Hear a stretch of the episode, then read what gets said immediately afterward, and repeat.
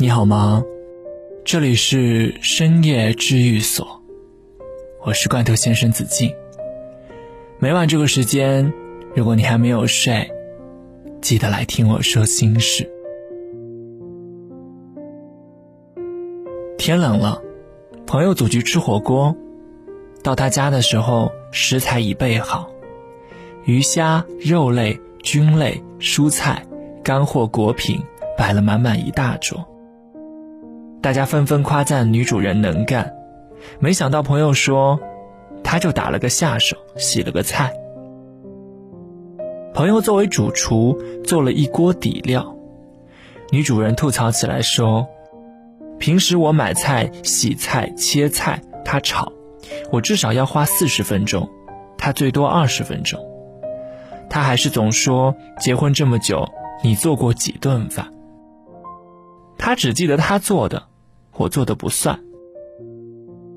类似的情况，我已经在好几对夫妻朋友身上看到了。每个人都觉得自己做了更多的家务，人总是更加关注自己，自己做了什么，记得格外清楚。这份看重，导致判断失误。对自己，想要看清，需要一点看清。职场里。新人特别容易委屈。人事跟我说，一个实习生找到他，问同时进的公司为什么另外一个同事先转正。笔记一丝不苟，PPT 做三个版本，经常加班的自己明明更努力。其实是他太沉迷于自我感动，没有看到那个同事积极提意见，PPT 一稿就过，会 PS 会剪辑视频。努力没有门槛，领导看重的是创造性价值。这一点，只关注自己，对付出斤斤计较的职场新人是看不见的。只有看清自己，才能走向成熟。除了新人，老人也有委屈。曾经有一个很懂内容的资深员工对我不让他带团队不满，他只专注于自己的优势领域。而忽略了一个好的负责人还需要懂运营和商务合作，如此才能够管理好下面的人。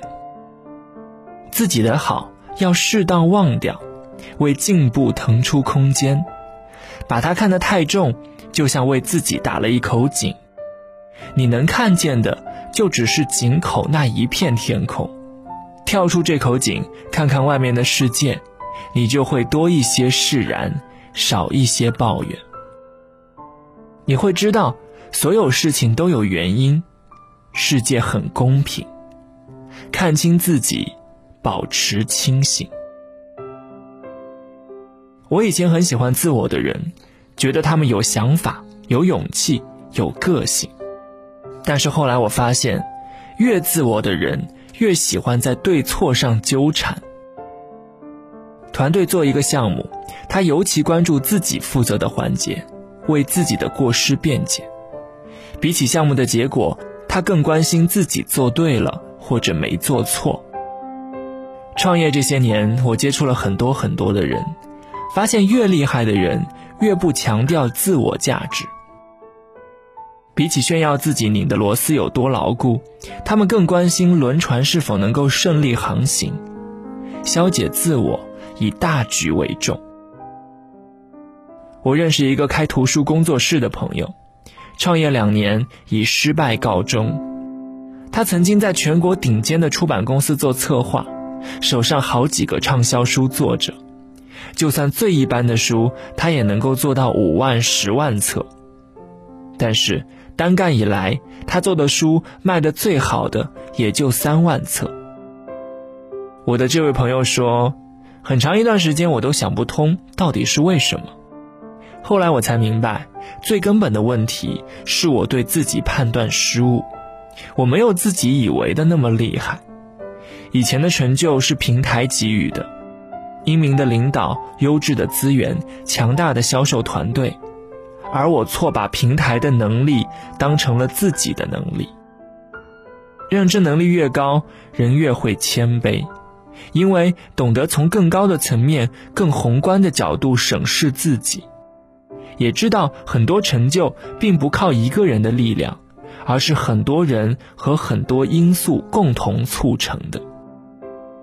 小时候，我很喜欢脑子里想着一支曲子，然后一边用筷子敲碗，感觉自己真的敲出了音调的变化，但是别人根本听不出来。我爸就跟我说。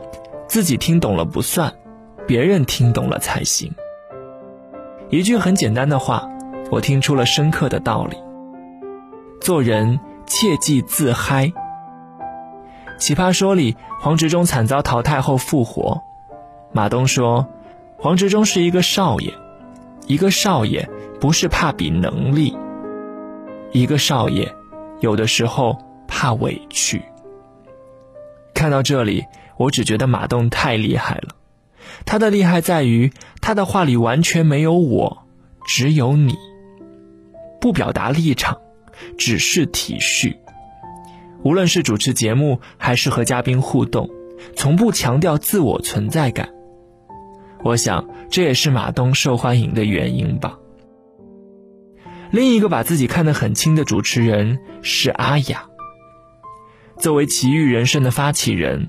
阿雅出现的每一期节目里，存在感却非常低。她从不抢戏，不出风头，温柔平和，把主场交给嘉宾，让他们自由地展示自我。生活中那些说你多过说我的人，总是让人觉得舒服。一开始我也觉得是情商高，所以把自己置于人后，后来发现。不仅仅是情商高，他们还很清醒，知道比起表面的自我，还有别的更为重要的东西。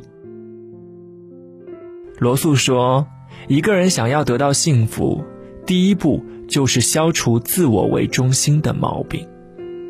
从小小的自我里跳出来，才能够看见更大的世界，才能找到更好的方式。”和世界相处，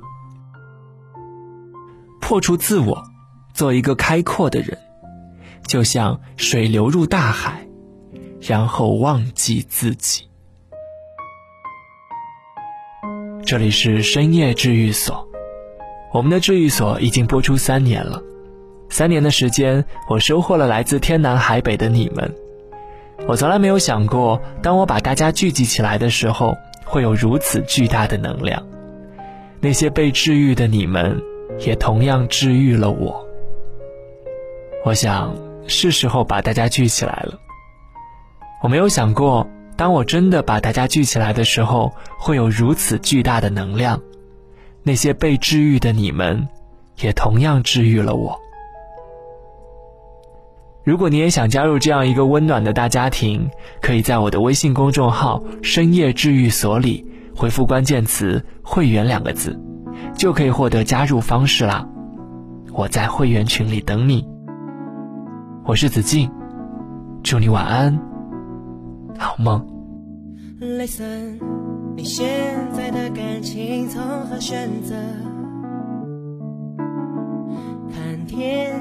脸色还是体温，幸福不会是牛顿，一颗苹果成学问，所以得不到那个人是否该恨？Listen，你现在的人生要什么呢？出门要豪华车或随缘分。或许是诸葛三顾也不见得成，所以达不到你要的，是否该认？